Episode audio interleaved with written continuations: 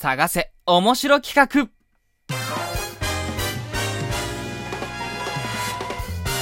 サンラジ大輝です。ということで、今回はですね、面白企画を探そうの回でございます。えっと、私もですね、日々、あのー、こんな企画やってみようかな、こんなライブやってみようかなっていうのを考えてるわけですが、ね、そのね、探してる中で、まあ、ちょっと見つけたですね、え場所からピックアップしてですね、えー、こちらの収録にて皆さんとね、お話ししていければと思っておりますね。本日もお届けします、大輝がお届けする必聴大胆ラジオ略して、え、単ラジということでね、収録お届けしていきましょう。ではですね、トークメインの企画でですね、あの、たくさんあの、ネット上に転がってるものがあったのでね、えそれを一つ一つね、あの、タイトル、え内容、補足とかね、読んでいきながらね、私のコメントをね、こう添えていくというね、そういう収録になっております。よろしくお願いします。まず、一つ目ですね、え企画タイトル、俺を目指せ。えー、企画内容ですね。こんな大人になりたいという理想像は誰にでもある。その理想に近い大人と話す機会を設けるということらしいです。補足があるんですけど、あんな風になりたいなという理想のモデルはまあ誰しもいると思うので、それについてトークするだけでも面白そうじゃないかと。で生き方的なところで言うと、例えば、所ジョージさんとか、奥田民生さんとかに憧れる男が多いんじゃないかみたいな。で、まあ、情熱大陸で矢沢永吉さんの回を見て、こんな70歳になりたいと思って、えー、私はこんな企画を投稿しましたとね、投稿者の方は言ってますね。うん。なるほどね。理想像ね。確かにそれぞれの人の理想を聞くのは面白いかもしれないですね。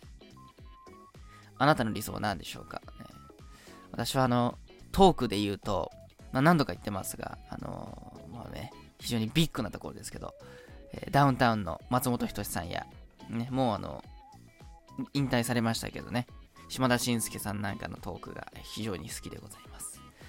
えー、次行きましょうか。え、企画タイトル、ドジキャラ選手権。ねえー、企画内容。よくおバカキャラとか天然キャラとか聞きますけど、ドジキャラってあんま聞かないと。せっかくならドジキャラのナンバーワンは誰なのか決めようというね、そういう企画らしいです。補足。これは作品のキャラクターを紹介するという意味か。まあ、個人的には足立みつる先生の H2 という漫画の、えー、古賀さんという女の子はドジキャラで可愛いのでプレゼンしたいとか。それを想像するだけでも楽しいかなということでね。まあ、あの、ご自身のキャラクターとかじゃなくて、その作品のね、有名作品のキャラクターを紹介するみたいなところがメインなのかな。うん。私の友達がドジでね、とかではないかもしれないですね。まあでも、作品のキャラクターと実際にいる友達を比べるのこれ面白いかもしれないですけどね。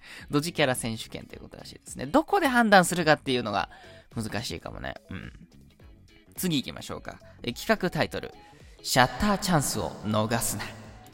企画内容。初めて使い捨てカメラを使う人はどんな写真を撮るのか。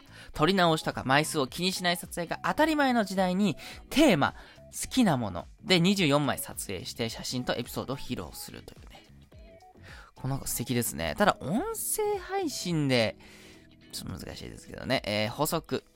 おしゃれイズムの後のおしゃれクリップという番組が写真を切り口にトークしていたのを見たが、これもトークの材料としていいと思った。アイドルのイベントとかでも見たことがあるが、ファンは嬉しいらしいということらしいですね。だからもしやる場合は、ツイッターとかを連携させながらやっていくのがいいのかなと思いますけどね。確かにこう、限界がある、なんかリミットがあるっていうのはね、一つ面白さを出すかなと思ってて、テーマ好きなもので24枚。24枚、たかが24枚、されど24枚ね。何を取ってくるのか、人それぞれで非常に特徴が出てきそうですね。うん。24枚取ってきてもらって、その中からベスト3を何人かに発表してもらう。これもいいかもしれないですね。うんうんうん。ありですね。では次行きましょうか。え企画タイトル、自販機オールスター。え企画内容ですね。家の前に欲しい自分だけのオリジナルの自動販売機のラインナップを決めようという。えー、中には超人気ドリンクも含まれるかどうか、みたいなところですね。皆さんもどうですか？ご近所にある自動販売機、うわー、あの飲み物あったらいいのにみたいなのあるんじゃないですか？多分そういうとこだと思います。補足もあります。自分のベストラインナップを考えるトーク企画がいろいろあるけども、自販機もあるじゃないかなと。で昔メジャーリーガーのランディ・ジョンソンさんという方が自宅に自販機を置いていたのを見て、世界のトップの成功者は家に自販機を置けるのかと、えー、驚愕した記憶があるが、いつでも好きなものが自販機で買えるのを想像するのは楽しそうというね。いうことでね、この方は投稿したようですね。何がいいかな？自分の好きなものだけがある。何がいいかな？え台湾の黒糖タピオカミルクとか好きなんで、あれ自販機じゃないか。自販機にあったらいいな。あとなんだ、スプライトとかコーラも好きですね。うん。ミルクセーキとかも好きかも。あ、ココアも好き。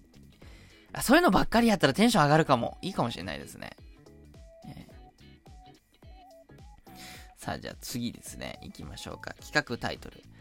俺らの時代はこんなんやってん。え企画内容。昭和のヤンキーや理不尽な先生とのエピソードをもとに、その時代を経験していない世代に体験してもらう。どの世代でも面白いエピソードはあるはず。例えば、ダウンタウンの浜田さんの学校でのことを実際にその学校を巡りながら話してもらえるなんかっていうのは面白いんじゃないかと。ああ、なるほどね。補足。世代が上になればなるほど理不尽なエピソードなんか豊富になってくる。実際に体験というのも倫理観を度外視すると面白そうな気がすると書いてありますね。ちょっと怖いですね、これね。体験がどこまでっていうところですね。理不尽な先生に、それこそ当時はね、市内でぶったたかれたとか、殴られたとかね、全然あったでしょうから。今の時代に実施するのは難しそうですね。特に音声配信ってなるとな、難しいかもしれないな。うん。では次に行きましょうか。企画タイトル。華やかで居続ける理由。もう一回言っていい？もう一回言っていい？企画タイトル。華やかで居続ける理由。企画内容。新宿歌舞伎町、大阪南などにいるおじさんおばさんたちに、華やかな街に居続けられる理由をインタビューすると。田舎に落ち着くでもなく、そこに居続けられるにはきっと何か理由があるんじゃないかという企画ですね。法則。なんか、街録チャンネルみたいなところで出てきそうだなと、日本最高齢のソープ嬢とか、リサーチ資料であったことがあるらしいですが、歌舞伎町とか吉原のそういう世界を昔から知ってる人の話には興味があるというね、えー、そういうところから発想して投稿したようですね。うーん。なるほどね。確かにね、なんかその若い、キラキラした人たちがね、歌舞伎町、ね、新宿とか大阪南とかにいるっていうのはわかりますけども、そこにいるおじさんおばさん、どうしているのか、なんでいるのかっていう理由聞くのは面白いかもしれないですね。私も以前インタビューしたことありますけど、こんなインタビューもありですね。面白そうかも。うん。では次。えー、企画タイトル、オーディオ嘘コメンタリー。えー、企画内容。ドラマやアニメの映画のスタッフやキャストになりきり、嘘の裏話を勝手に展開していく企画。えー、聞いてる側の人はその作品をテレビとかで見ながらこれをスマホで流して楽しむみたいな形もありかとって書いてあります。なるほどね。え、補足、出演者に腕がいる企画だが、うまくはまれば面白そうではと。千原ジュニアさんがやっていた嘘のうんちくを話す嘘ちくに近い感じ。どれだけぽいエピソードを言えるかが肝になるということで、これは、トーカー側の腕が非常に試されそうですね。確かにね、バッチリハマったら面白そうだな。うん。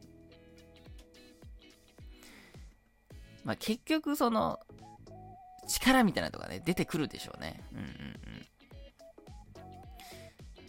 では次ですね。えー、企画タイトル、歩行会議。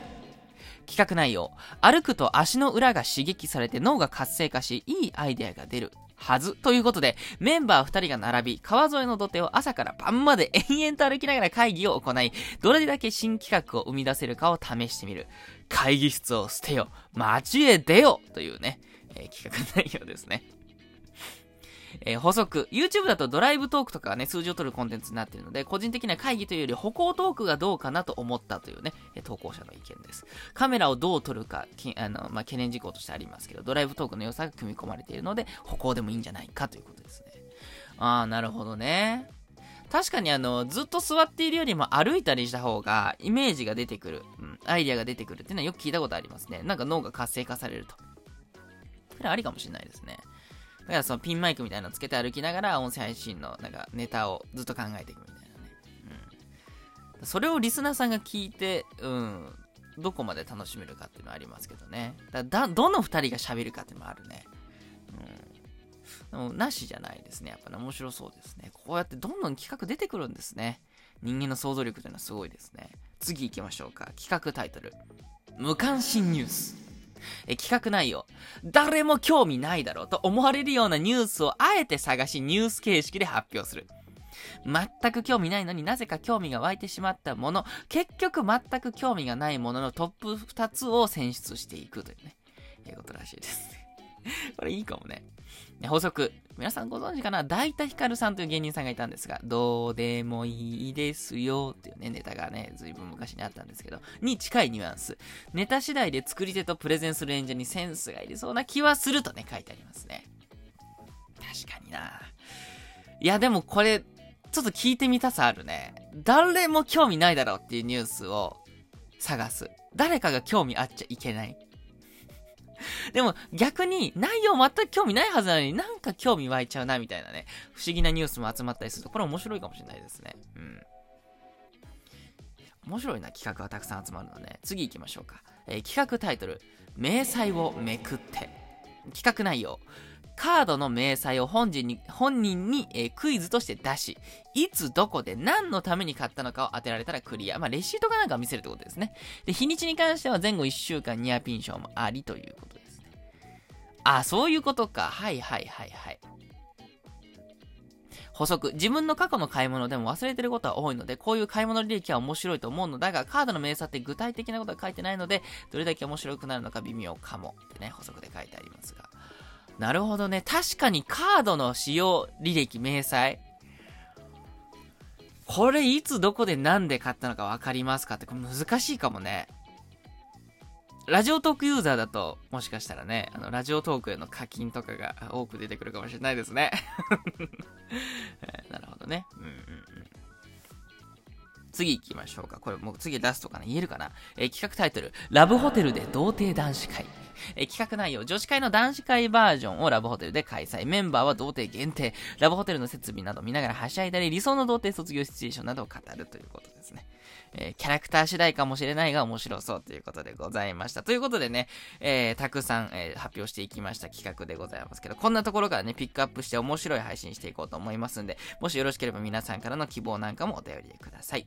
えー、一丁大胆ラジオ略してタナジは皆さんからの提供希望券お待ちしております。それでは、またね